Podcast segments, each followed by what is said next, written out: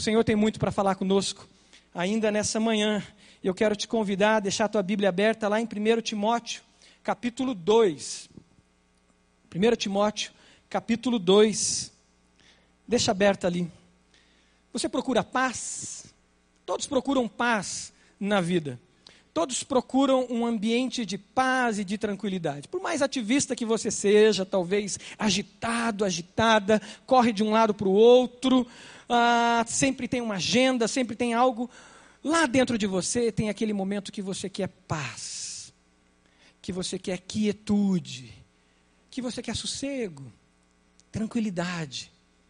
Faz parte de nós, esse desejo, eu creio, talvez, de um retorno ao jardim, lá onde nós estávamos com Deus, em íntima, é, íntimo relacionamento com Ele, aonde havia paz, shalom, paz completa, plenitude de Deus em nós, plenitude de nós conosco mesmo e com o próximo. A vida é agitada, a vida é corrida, a gente corre de um lado para o outro, a cidade, a vida urbana é assim. A gente encontra o trânsito, a gente vai para uma loja, a gente vai para o trabalho e é agito. E por mais que você às vezes esteja ali buscando essa paz em paz, você esbarra em alguém e alguém não está, e de repente o teu dia pode acabar já no início da manhã. Todos querem paz. Todos buscam. Quando se fala em sucesso, quando se fala em busca de sucesso, a nossa vida, a nossa a sociedade fala muito disso. Geralmente, o resultado final que querem mostrar com sucesso é um navio parecido com esse que vai estar aí, o cara lá no navio, né, na praia e dizendo: "Eu consegui. Eu cheguei lá e você pode chegar também". Não é assim o discurso, né? Venha comigo, venha para cá, faça parte desse movimento, faça parte daquele, e você vai encontrar paz e tranquilidade. E aí sempre tem uma ilha paradisíaca, tem um navio. E você entra no trabalho, você entra na correria, na ansiedade da vida, e você está com aquele alvo, como se fosse uma isca para pegar um peixe. E amarra na tua frente e você corre, corre, corre, corre, corre, corre, corre, corre, corre, corre, corre, mas parece que nunca chega. O que, que é isso? Tem outros meios também de encontrar paz e tranquilidade. Você conhece esse navio aí? Ficou famoso essa semana. Sabe que navio que é esse? Se você viu alguma imagem de jornal, você deve ter visto essa foto. Tem um cidadão que está pelos mares aí, com paz e tranquilidade nesse navio, em direção à Alemanha. Talvez até tenha chegado. Sabe quem que é? O doleiro, fugitivo né? O Bretas está atrás dele, a Polícia Federal. E aí pediram, dizendo, não, ele está doente e tal. Queriam, o Bretas disse, não, ele é fugitivo. Mas, teoricamente, está lá no navio, alto nível, alto padrão, de frente para uma piscina, paz e tranquilidade. Será? Será?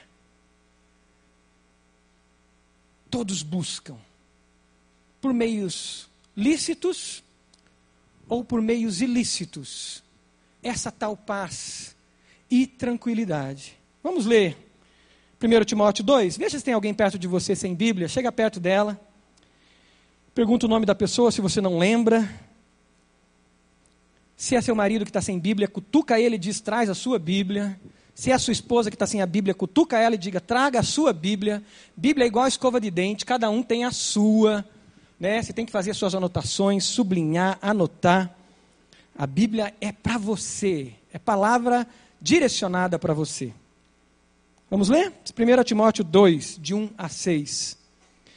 Antes de tudo, recomendo que se façam súplicas e orações, intercessões e ação de graça por todos os homens, pelos reis e por todos os que exercem autoridade para que tenhamos uma vida tranquila e pacífica. O que, que a sua tradução diz, se você não está lendo na NVI? Sossegado, fala para a pessoa do lado. Tradução diferente? A NVI fala tranquila e pacífica. Tem outras traduções também. Sossegado, calma, paz. Vamos continuar, versículo 3.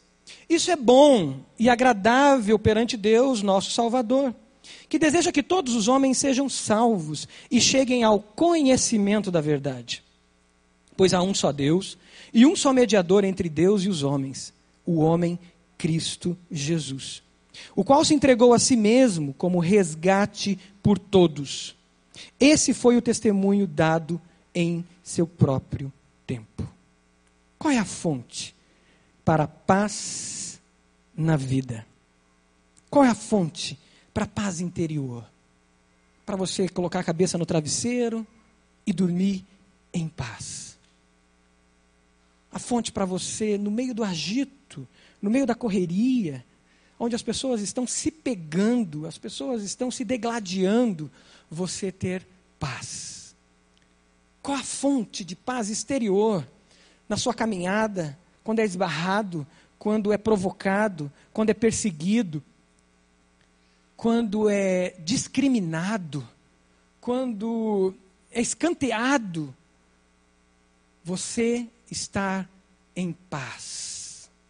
Quando está enfermo, quando está lutando contra uma doença, contra um câncer, contra um parente, um amigo, contra o desemprego, você está em paz. Qual é a fonte para a paz na vida?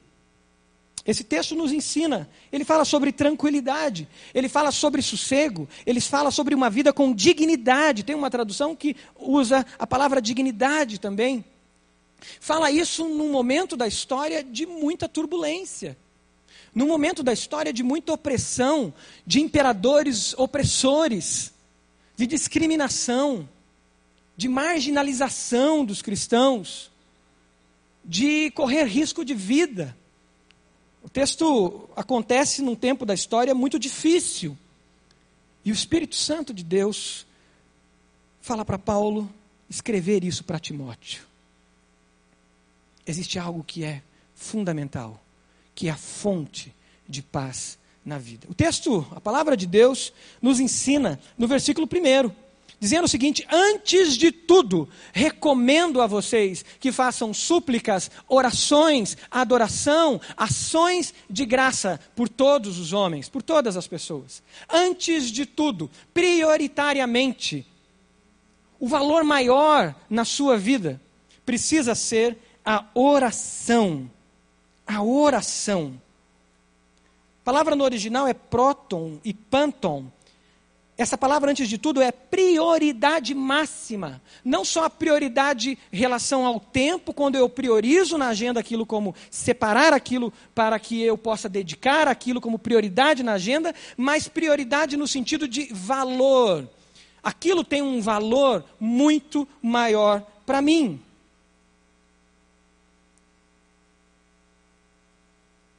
A prioridade com relação ao tempo priorizar com relação ao tempo. Todos nós, quando nascemos, recebemos um depósito para as nossas vidas. Seja você rico, você pobre, de família nobre, família simples, seja você branco, preto, seja você asiático, seja você de origem eh, in, in, natural de índios do Brasil ou de qualquer outro lugar. Independente de quem você é, da sua história, você recebe um depósito, nós recebemos um depósito que vale bilhões, trilhões em nossa conta. Uma conta que existe para nós. Algo que vale muito mais do que o dinheiro. Algo que vale muito mais do que o ouro, do que a prata, do que as joias, do que os bens que você possa ter. O dinheiro, ele pode comprar muita coisa. Mas ele nunca compra o essencial. E esse depósito que nós recebemos garante para nós, se usarmos ele, aplicarmos ele corretamente, garante para nós o essencial. O dinheiro pode comprar festas de casamento, pode comprar até o cônjuge. Você pode chegar e dizer, né, você jovem que está aqui esperando, ansioso para casar, dizer para a menina: Olha, eu tenho um milhão de dólares na conta. Como será que ela vai reagir? Será que ela casa com você? Pode comprar uma festa, como nós vimos ontem. Quem assistiu aqui a festa do príncipe? Só eu e, e a irmã, obrigado. É isso. Obrigado. Mais gente agora. Amém. Pode baixar a mão, pode baixar a mão.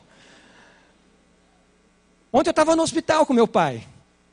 E aí, assisti inteirinha a festa. Depois, todos os comentários. Gente, eu fui bombardeado por vida de príncipe, de rei, de duquesa, duque, sei lá o que for. E fiquei lá com meu pai. Aí cheguei em casa, falei para Pri: Pri, assisti ontem, você viu? Ela, você não falou, a gente não tem aqui em casa como regra que a gente não assiste televisão durante o final de semana?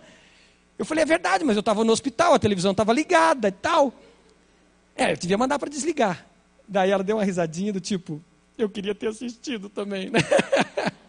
Mas a gente combinou com as crianças que final de semana é o dia da família, é o dia do Senhor, é tempo especial nosso. E televisão, celular, essas coisas a gente põe de lado. E ela estava curiosa, estava com inveja de mim que assistia a festa. Gente, mais de 20 milhões, ou mais, não sei se eu peguei a informação certa, gastos numa festa. Você pode, com o dinheiro, comprar uma grande festa. Diz que um casamento no Brasil é 40 mil, 20 mil, 30 mil, não sei. É bastante, né, Diego e Raika? Gasta bastante, né, recém-casados? Gasta muito. Mas você não compra o amor. Você pode comprar a melhor casa, você pode comprar o melhor colchão, você pode comprar tudo. Mas você não compra o sossego de colocar a sua cabeça naquele travesseiro e dormir em paz. Você não compra sabedoria, você não compra paz. Para isso, sabe o que você precisa? Tempo. E essa moeda, esse bem, Deus nos deu, chamado tempo. Porque o tempo nos ajuda a priorizar. E se sabemos usar bem o tempo, nós vamos priorizar, porque o tempo vai, o tempo se esvai, o tempo passa. A vida tempo é vida, e a vida passa como a flor da erva, diz a palavra de Deus, como uma névoa que vem e vai, vai embora. E se não nos cuidarmos, perdemos as oportunidades. Quem administra bem o seu tempo, quem sabe priorizar as coisas na vida, tem uma vida mais em paz. Priorizar é dar primazia, é dar honra, é colocar em primeiro lugar, é dar valor superior. E muita gente corre de um lado para o outro porque não sabe dar prioridade. Diz sim para tudo, quer fazer tudo, quer abraçar o mundo e sofre. Sofre com a ansiedade. A ansiedade do nosso tempo, que gera dor, que gera violência nos relacionamentos, que gera doenças físicas. Mas quando a gente administra bem o tempo, a gente consegue coisas preciosas. Provérbios diz assim: aquele que anda com os sábios será cada vez mais sábio, mas o companheiro dos tolos acabará mal. Andar com o sábio precisa de dinheiro? Não, precisa de tempo, dedicação de tempo. Tiago diz assim: se você tem falta de sabedoria, peça a Deus. Você precisa de dinheiro para pedir a Deus, certo? Não, você precisa de tempo, dedicação de tempo. Por isso a oração vem antes de tudo. Tem primazia. Tem primazia como valor para nós. Os apóstolos, naquele primeiro movimento da igreja de Jesus, naquele momento de avivamento, sete mil pessoas se converteram. Gente se convertendo uma correria, um agito. Eu imagino né, os primeiros apóstolos no Google montando a sua agenda. O que, que eu vou fazer? Tem as viúvas para atender. Como que nós vamos atender as viúvas? Não, mas não tem só a questão da viúva, tem uma questão da casa. Nós, a casa não cabe mais o povo para se reunir. Não, mas também tem a questão do templo. E o templo, o povo está dizendo que a gente não vai poder ir mais lá porque é só dos judeus. E aquela coisa e administração, e corre de um lado para o outro e tal. E aí o Espírito Santo fala com eles. E lá em Atos capítulo 6, eles estabelecem prioridade. Escolham entre vocês sete homens de bom testemunhos, cheios do Espírito Santo e de sabedoria. Passaremos a eles a tarefa do diaconato, a tarefa da administração, a tarefa do serviço, a tarefa dos ajustes das agendas, das viúvas, dos pobres que estavam se convertendo, que precisavam ser cuidados, não só os convertidos, mas os não convertidos também. E aí os apóstolos dizem: e nós dedicaremos à oração e ao ministério da palavra.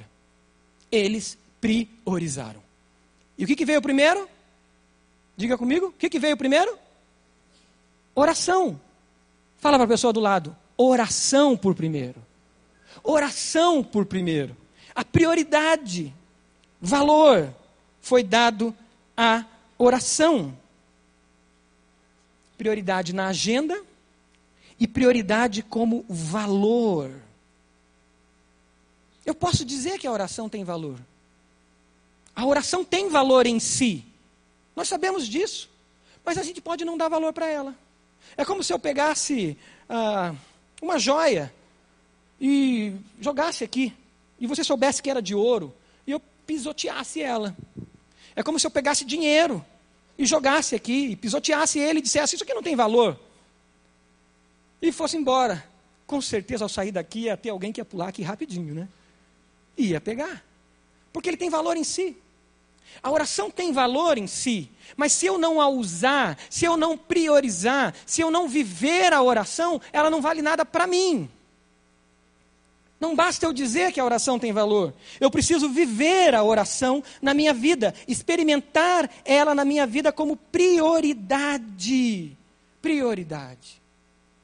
Como é bom você se levantar e dizer obrigado, Deus.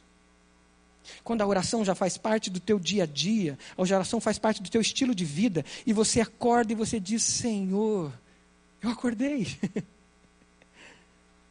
E vou ficar com os meus filhos, com os meus netos, vou poder ir trabalhar. Tenho grandes desafios hoje, você dizer obrigado, Senhor. Me dê a tua bênção hoje, Pai. E pedir para Ele primeiro a bênção. Eu tenho uma experiência bacana com os meus filhos, que é a experiência da bênção. Aprendi isso com os meus avós, com os meus pais, e estou vivendo com os meus filhos. Ensinei para eles desde pequeno que a primeira coisa que eles têm que fazer quando acordam é pedir para o papai a bênção e para a mamãe a bênção. Então eles vêm correndo, abraça, e eu digo, se eles não pedem, eu digo, e aí, qual a primeira coisa do dia? Ah, a bênção, papai. Ah, a sua bênção, papai. E eles pedem a bênção para a mamãe e pedem a bênção para o papai. Nos últimos, no último ano, estudando sobre a oração, eu resolvi uma nova prática que eu queria ensinar para eles. A prioridade de pedir a bênção para Deus. E eu chamei o mais velho, Samuel, e falei: Samuel, eu quero te ensinar um outro segredo que eu ainda não tinha te contado. Uma super força, ele gosta dessa questão da super força. Qual é? Antes de você pedir a bênção para o papai, você vai pedir a bênção para Deus. Essa é a bênção mais poderosa que existe. E aí ele vem, eu pergunto para ele: Você já pediu a bênção para Deus? Hoje de manhã eu fiz isso. Ele veio para o primeiro.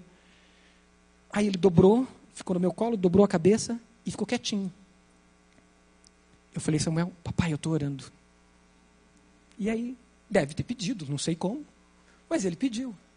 Essa prioridade para nós ao acordarmos, ao acordarmos sabendo que nós somos dependentes de Deus que nós não vivemos sem Ele, que não adianta nada os nossos esforços, que não adianta nada a minha capacidade, a minha habilidade, o meu sucesso que eu já tenho, aquilo que eu já conquistei, não vale nada se antes de tudo eu não fizer súplicas, se antes de tudo eu não me declarar dependente dEle e eu não suplicar já pela manhã dizendo: Senhor, Senhor, me abençoa, me abençoa. Assim como o Senhor me abençoou nessa noite, eu dormi em paz. Que esse dia seja um dia de paz. Senhor, me abençoa. A súplica nos leva a viver em dependência do Senhor. Precisamos aprender a suplicar. A oração sempre precisa ser uma declaração de insuficiência nossa diante da suficiência de Deus. Precisamos aprender a suplicar por nós mesmos. A suplicar por nós mesmos. Porque se nós não aprendemos a suplicar por nós mesmos, pela nossa condição humana, pela nossa condição pecadora, nós vamos nos, nos tornar com muita facilidade em fariseus. É muito rápido, gente. É muito fácil, existe uma linha muito tênue na vida do discípulo de Jesus, na vida do cristão, que é a linha de ser atravessada onde eu deixo de ser um discípulo dependente de Jesus e eu me torno um fariseu. É muito fácil. Porque nós conquistamos muito, ou Deus nos dá muitas coisas pela graça dele. E essas conquistas que vêm nos levam a certa é, falsa estabilidade, a certa falsa, falsa estabilidade. E essa falsa estabilidade pode nos levar ao farisaísmo. E a gente deixa de suplicar a Deus por nós mesmos, como fez, como fazia o salmista, que dizia: Sonda-me, ó Deus, Entra aqui no meu coração, perscruta, vai lá para o íntimo da minha alma, entra na casa, veja todas as peças dessa casa que o Senhor habita, veja todos os cantos e vê se há em mim algum caminho mau. Uma súplica por si mesmo.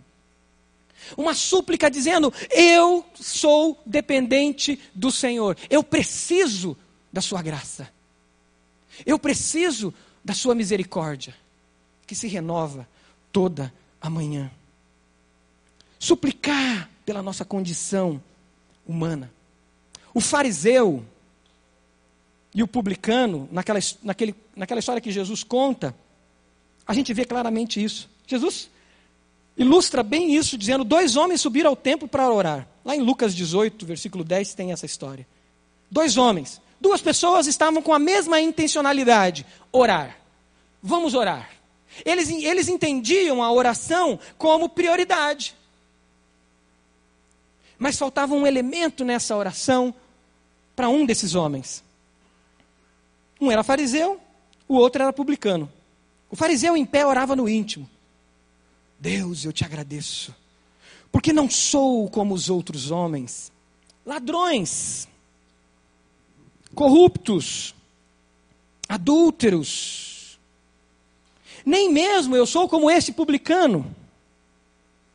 Eu jejuo duas vezes por semana. Eu dou o dízimo de tudo quanto ganho. Publicano, mais distante, envergonhado, consciente da sua condição, ele também orava. À distância ele orava. Ele nem ousava olhar para o céu, diz o texto. Mas ele batia no peito e ele dizia: Deus tem misericórdia de mim, que sou pecador. Você já fez essa oração? Você já teve que lutar contra o pecado dentro de você? Você tem lutado contra o pecado em súplicas diante de Deus? Quando você vê aquela pessoa e você não gosta dela, você não engole ela, e você tem que chegar em oração e dizer: Deus, tem misericórdia de mim, que sou pecador, eu não. Lá na faculdade, lá no colégio, na sua casa, na família. Quantas vezes na família? Contra um pecado, contra uma compulsão que luta dentro de nós. Tive momentos de lutas terríveis, já contei isso e repito. Terríveis contra compulsões dentro de mim, pecados que vinham arrebentando paredes, que vinham destruindo tudo. Fui salvo uma vez por uma batida de carro. Por uma batida de carro. De não ofender a minha família e ofender muita gente. Primeiro ano de casado. E eu chorava dentro daquele carro que bateu. O cara que bateu em mim chegou para mim e disse: Por favor, me perdoa, me desculpe. Eu falei: Não, muito obrigado. Deus mandou você atravessar na minha frente. Você me salvou hoje. Deus usou você para me salvar. E chegar em casa, ir para um bosque, no meio do mato, dobrar meus joelhos e dizer: Deus, tem misericórdia de mim, que sou pecador. Eu não sou isso que está arrombando as paredes da minha mente, do meu corpo, do meu coração. Eu não sou, eu sou filho teu. Limpa-me, Senhor. Purifica-me, Senhor. Suplicar por você mesmo na luta contra o pecado. Suplicar nos momentos de perseguição, nos momentos de dificuldade. No momento de dor, da dor física, você já teve que suplicar no momento de dor física. Aquela hora que a gente a dor não passa, o remédio não resolve, nada resolve. E você diz, Deus, passa de mim essa dor, eu não aguento mais. Suplicar quando é discriminado. E dizer, Senhor, tem misericórdia de mim. Eu estou sendo abandonado. Eu estou sendo abandonada. A minha dignidade, a minha dignidade está sendo ferida. Faz 50 anos que morreu Martin Luther King. E se você ouve aqueles cânticos spirituals que você pega para ouvir, você vê súplicas, súplicas de cristãos que eram discriminados e oprimidos por outros cristãos e dizendo: Deus, até quando? Até quando sofreremos? Até quando caminharemos nesse deserto? Deus, até quando? Súplicas de dor, da discriminação, quando a sua dignidade é roubada. Mas você tem uma opção: suplicar ou dizer, eu sou crente, mas não sou capaz eu sou crente, mas o meu braço não se converteu. Já ouviu isso?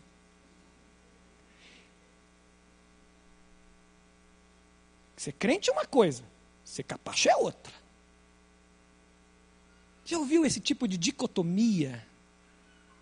Eu já falei isso. Pecado, pecado ofensa a Jesus, nosso Senhor e nosso Salvador. Eu ofendi Deus quando falei isso. Não existe outro caminho a não ser pegarmos a nossa cruz e seguirmos não existe outro caminho a não ser o caminho do amor. Não existe outra redenção a não ser a redenção da obra de Jesus Cristo na cruz, que mostrou para nós o caminho e nós temos que passar pelo caminho. Ou a gente opta estar no caminho e andar no caminho, imitando e vivendo as mesmas dores que o nosso mestre em súplicas, ou a gente não está no caminho, a gente é um bando de religioso, bonitinho, que se veste bem, cheirosinho, que vem num domingo na igreja. Mas isso não promove redenção. Suplicar. Suplicar. A súplica nos aproxima do milagre. A súplica nos leva à dependência. A súplica nos forja a imagem de Jesus, porque no momento que você está suplicando, que você está de joelhos, que eu estou de joelho buscando ao Senhor, Jesus está sendo forjado em mim, e a palavra de Deus diz que todas as coisas contribuem para o bem daqueles que amam a Deus, e amar a Deus é estar no amor de Deus, e todas as coisas contribuem para o bem. O texto seguinte diz: porque vocês, porque nós fomos chamados, predestinados com um propósito. E qual é o propósito? Jesus, sermos iguais a Jesus, sermos como o primogênito, diz o texto. Então todas as coisas contribuem para o bem, não é um hino à sua egolatria, não é um hino à sua idolatria de si mesmo, não é um hino ao sucesso desse mundo, mas é um desafio a dizer: eu sofro os sofrimentos de Cristo. E vivo os sofrimentos de Cristo, que sofreu na sua carne, e sofro com Ele a fim de alcançar o prêmio da vocação, do chamado. Esse é o desafio nosso. A imagem de Cristo forjada em mim e forjada em você. Irmãos, súplica é o caminho do discípulo de Jesus, pois nesse mundo tereis aflições. Eu venci o mundo, Jesus disse, e vocês podem vencer também. Mas nesse mundo temos aflições, a nossa pátria não é aqui, nós não fomos feitos para isso aqui. Temos lutas. Passei esses dias e tenho passado em súplicas pelo meu pai. Essa semana foi a semana do hospital. A semana de súplica, a semana de ser acordado, na verdade, nos últimos meses, ser acordado novamente todo dia, às quatro horas, quatro e meia, cinco horas, três, essa faixa de horário sempre acordado. E ao acordar, dizer: Deus, obrigado. Como é que está meu pai? E descer da cama meio arrastado assim, dobrar os joelhos e dormir do lado da cama. E eu contava para minha mãe essa história de que estava acontecendo de oração, e meu pai dizia: "É mais ou menos sempre esse horário que eu tenho os picos no coração". Tá bom, pai. Pode ser o Espírito Santo, eu creio que é o Espírito Santo fazendo eu levantar para orar pelo Senhor. Suplicar pela vida do meu pai. Minha mãe lembrou de momentos na minha adolescência, os adolescentes que estão aqui, jovens, aonde ela me pegou várias vezes dormindo de joelhos do lado da cama. Por lutas. Súplica. Súplica. A súplica faz parte da sua vida, da nossa vida. Quando nós suplicamos, quando nós estamos com a dor, quando nós estamos vivendo na luta, na provação, nós podemos optar por ser esse cristão que diz que o meu braço não se converteu, esse cristão que diz que eu vou resolver do meu jeito,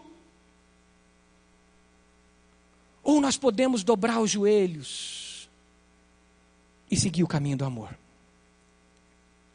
Nós podemos dobrar os joelhos e ser forjado à imagem de Jesus. E ao dobrar os joelhos para sermos forjados à imagem de Jesus, o Pai nos acolhe. O Pai pega você no colo. E o Pai vê o seu choro. O Pai observa o seu choro.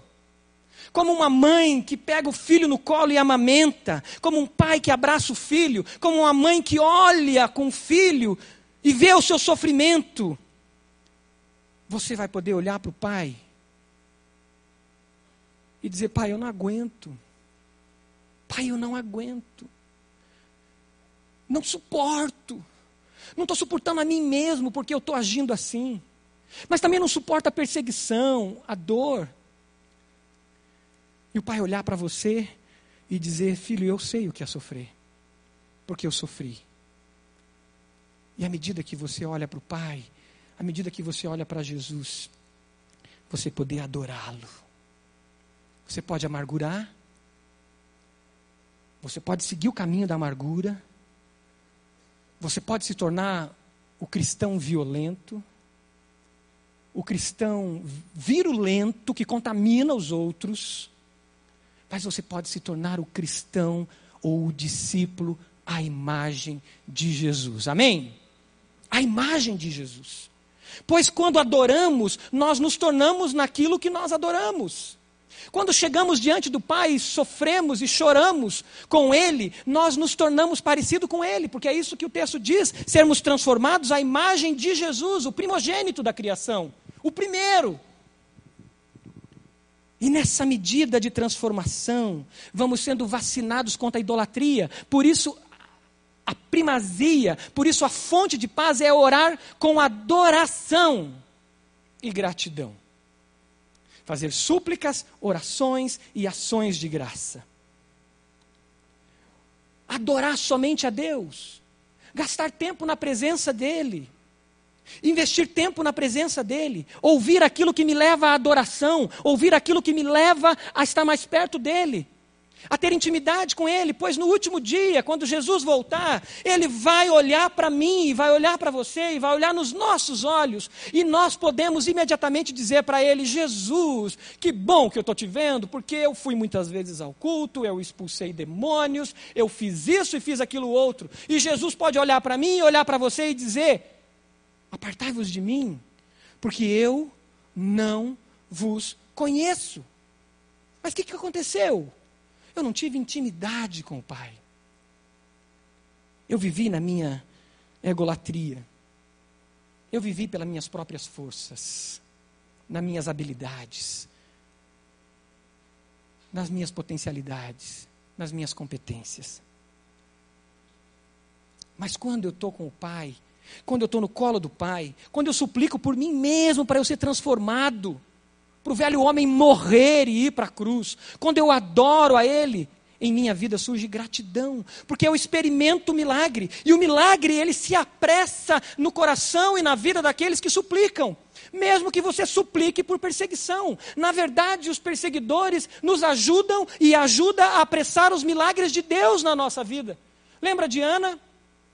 Lembra de Penina, aquela história do Antigo Testamento? Se você não leu ainda esse texto, você é recém-convertido, vai lá, leia Samuel. Lembra de Ana? Penina perseguia, Ana era discriminada pela sociedade, uma sociedade machista, uma sociedade que oprimia as mulheres, uma sociedade que dizia que uma mulher que não tinha filhas, filho era amaldiçoada. Ela era ferida na sua dignidade. Penina perseguia, além da sociedade, tinha um peso dentro de casa, que era a perseguição de Penina. E Ana suplica, chora. E o sonho de Ana se alinha ao sonho de Deus. E Ana diz: Senhor, se me deres um filho, eu te entregarei. E Deus diz: Ana, eu quero seu filho, pois eu vou te dar um profeta. E nasce Samuel. Precisamos suplicar para que a gente entenda a vontade de Deus na nossa vida. Precisamos adorar a Deus para que a gente entenda quem é Deus, conheça quem é Deus na sua profundidade, pela palavra dele, pela leitura, pela meditação da palavra, para que a gente alinhe os nossos sonhos aos sonhos de Deus e nós peçamos ou possamos pedir a Deus aquilo que é a vontade de Deus, porque a palavra de Deus diz lá em Tiago que vocês pedem, pedem e não recebem, porque vocês pedem errado, vocês pedem somente para os seus deleites, para a sua satisfação, para o seu egoísmo, para você mesmo. Mas quando nós alinhamos a nossa vontade à vontade de Deus, através de uma vida de intimidade, Deus está dizendo: filho, filha, que bom que você veio. Eu tenho algo que eu estou procurando. E você vai ser cooperador naquilo que eu tenho. Para você e para muitas e muitas pessoas. Aí surge um coração grato.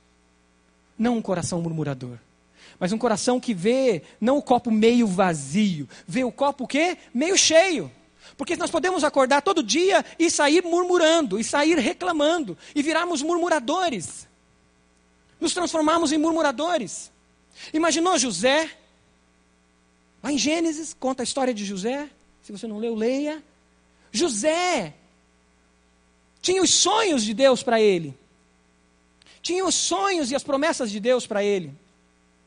Mas ele foi cair dentro de uma prisão. Num buraco. Injustamente. Ele poderia se tornar o homem mais amargurado, o homem mais murmurador. E lá, em vez de se tornar uma pessoa que espanta os outros, ele atraía as pessoas para si. Porque o amargurado, porque o murmurador, o reclamão, aquele que só vê o copo meio vazio, ele espanta Deus e as pessoas dele. A gente sabe disso na história do povo no deserto. A murmuração tirava a proteção de Deus. Tanto tirou a proteção de Deus que as serpentes vinham e picavam o povo e eles começaram a morrer, e eles, desesperados, clamaram por um intercessor, e Moisés intercedeu por eles. A murmuração tira a proteção de Deus da tua vida. E não só isso, tira as pessoas. E nós somos seres relacionais, nós precisamos de relacionamento com Deus e de relacionamento com as pessoas. José, por ter uma vida de gratidão, ele atrai as pessoas. E quem é que Deus usa para levar José lá para reinar as pessoas que estavam lá na prisão com ele. E eles lembram dele. Não deixe que Deus se afaste de você, ou você afaste Deus de você, ou que as pessoas se afastem de você, ou você afaste as pessoas de você, por causa da falta de gratidão. A fonte da paz é priorizar a oração caminhar em súplicas ao Senhor, adorar e viver em gratidão. Isso nos coloca afinados, alinhados com o coração de Deus. E sabe o que acontece conosco? Nós nos tornamos naquilo que Jesus é, por excelência, e faz todos os dias. Hebreus diz que Jesus intercede por nós todos os dias. Hebreus diz que a palavra de Deus diz que nós temos um intercessor, nós temos um advogado, nós temos um mediador, que é Jesus, que diariamente intercede por nós. Quando estamos em intimidade com Jesus, nós nos tornamos intercessores. Interceder é colocar-se entre uma pessoa e outra. Interceder é ser capaz de pegar as cargas do outro e pedir ajuda a quem tem mais condições de ajudar. Eu tenho vivido bastante isso. Por causa dessa questão do meu pai, liga para um, liga para outro, por favor, eu preciso. A correria última era sobre o marca-passo. E eu correndo, quem poderia ajudar? Como poderíamos fazer? E conseguimos. Graças a Deus. Sábado implantou o marca-passo. Intercessão é se colocar entre uma pessoa e outra, mas a intercessão na nossa oração, que é o que o texto bíblico nos diz, é nos colocarmos entre a pessoa e Deus. Jesus é o único mediador entre os homens e Deus. O texto vai, nos diz isso. Mas, como intercessores, nós podemos nos colocar como sacerdotes e sacerdotisas, porque todos fomos feitos sacerdotes reais, e nos colocar em luta por outras pessoas. Só que o texto nos diz algo muito importante. Antes de tudo, recomendo que se façam súplicas, orações, intercessões e ação de graças por quem? Por quem? Bem forte. Por quem? Todos Sabe o que quer dizer todos no original, no grego? Todos. Todos. Todos. Mas todos mesmo, pastor. Você não disse que nesse contexto, esse povo estava sendo perseguido por imperadores cruéis? Eles estavam sendo perseguidos por homens cruéis? Que nesse contexto, até o, o, o, o século III, não tinha uma família sequer que não tivesse alguém da sua família que não tivesse sido morto por perseguição, por imperadores cruéis. Então eu tenho que interceder por esses homens cruéis. Olha o que o texto diz: ore pelos reis e por todos os que exercem autoridade. Imagine-se, coloque-se na posição de Timóteo, andando por aquela realidade. E Timóteo, por ali caminhando, meio escondido, porque havia perseguição, e de repente ele diz: Mas o Espírito Santo falou isso mesmo para Paulo. Eu vou interceder por esse imperador.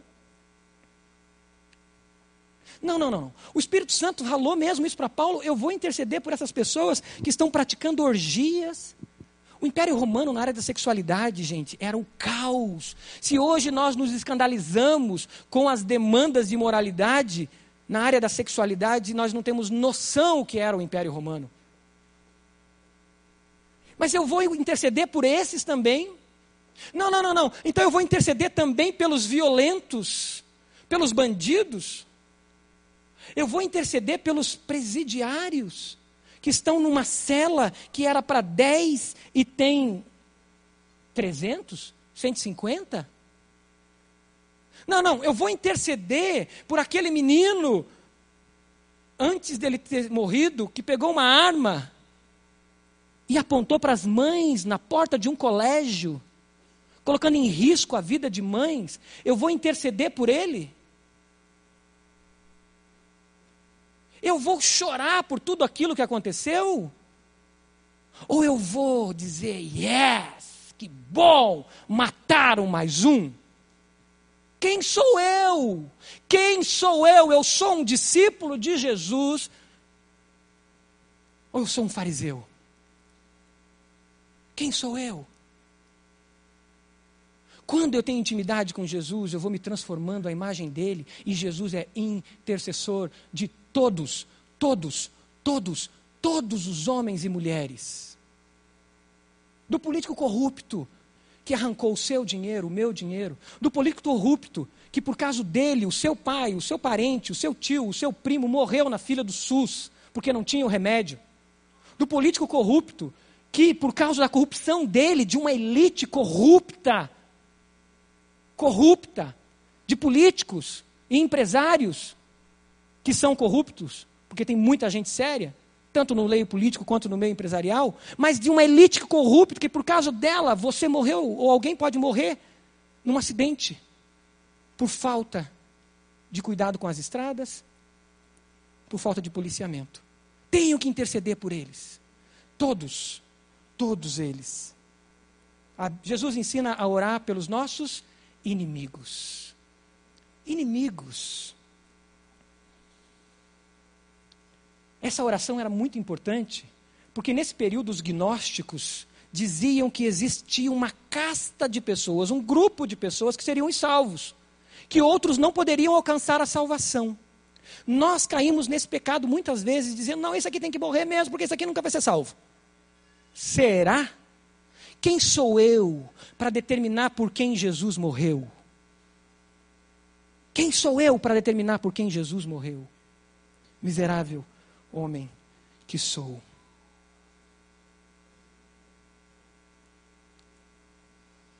Nenhum cristão, na década de 70 do primeiro século, nenhum, esteve implicado na revolução que os judeus fizeram para reconquistar o Império Romano.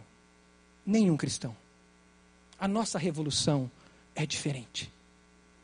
Existem ideologias terríveis que surgem da direita, da esquerda, de cima e de baixo, que no fundo são profundamente diabólicas, que dizem que nós vamos revolucionar. A nossa revolução é a revolução do amor. E é ela que Jesus começou na cruz do Calvário. E nós temos que voltar para ela. Nenhum na década de 70 foi implicado. Lá, 70 que eu digo, não aqui. Lá no primeiro século, quando Tito esmagou o mundo judaico. Nenhum cristão estava ali, naquela revolução.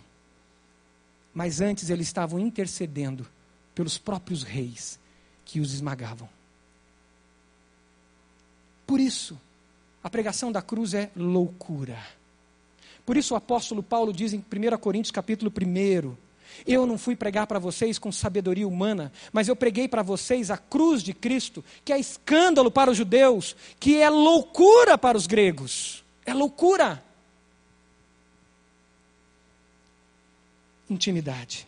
A fonte da paz na vida é um relacionamento íntimo com Jesus. Você pode fechar seus olhos. Você pode falar com Deus.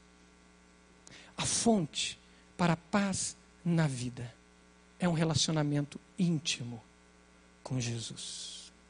Aonde está a oração? Na minha vida, na sua vida. A preciosidade que Jesus traz para você nessa manhã é você voltar a uma vida de oração. Mas não a vida de oração do fariseu, mas a vida de oração do publicano, que olha para si e diz: Senhor, eu não sou melhor do que ninguém. Eu estou aqui só pela graça.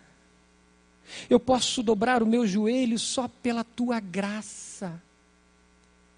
Tem misericórdia de mim, Senhor. Tem misericórdia de mim que sou pecador. Eu queria que a banda tocasse uma, um refrão daquela música que fala renda-me.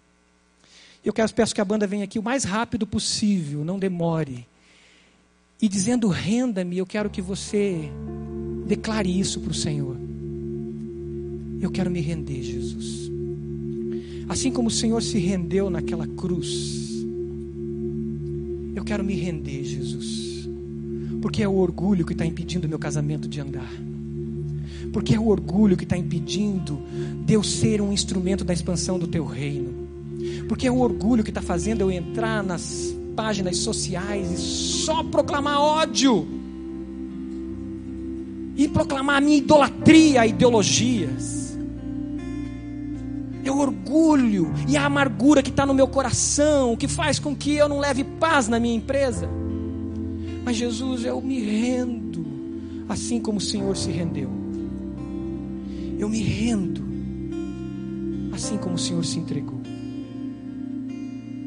O texto que nós lemos diz: porque só há um mediador, só um grande mediador entre Deus e os homens, Cristo Jesus ao qual se rendeu, se entregou a si mesmo como resgate por Todos, todos. Esse foi o testemunho. Você que está orando, e o Espírito Santo falou com você, e te mostrou que você precisa se render ao Senhor nessa manhã. Você veio aqui, mas quem te trouxe aqui foi o Espírito Santo de Deus. O Senhor está te chamando a se depor, depor as suas armas. Retire as suas armas. Aquele que pela espada vive, pela espada morrerá. Deponha as suas armas, começando com as interiores. Coloque elas no altar de Deus nessa manhã e diga: Jesus, eu me rendo. Eu quero fazer uma oração e você faz comigo. Se você tá, entende que precisa entregar totalmente a sua vida a Jesus e viver em intimidade com Ele, repita essa oração comigo. Diga: Senhor Jesus, eu confesso que sou pecador. Senhor Jesus, eu confesso que eu tenho andado só te olhando de longe, mas eu não cheguei ainda para me render a Ti. Jesus, toma minhas armas, toma meu orgulho, toma minha violência, converte-me inteiro, inteiro, Jesus. Diga, Jesus, eu me arrependo dos meus pecados. Diga, Jesus, eu quero estar contigo. E põe o teu Espírito Santo em mim. Diga, põe o teu Espírito Santo em mim. Para me levar em intimidade contigo, Jesus. Eu te recebo. Eu me rendo. Revela o pecado em mim agora. E purifica-me, Jesus. Faço oração não em meu nome. Não na minha força. Diga isso. Não é na minha força mas eu faço essa oração em teu nome, Jesus.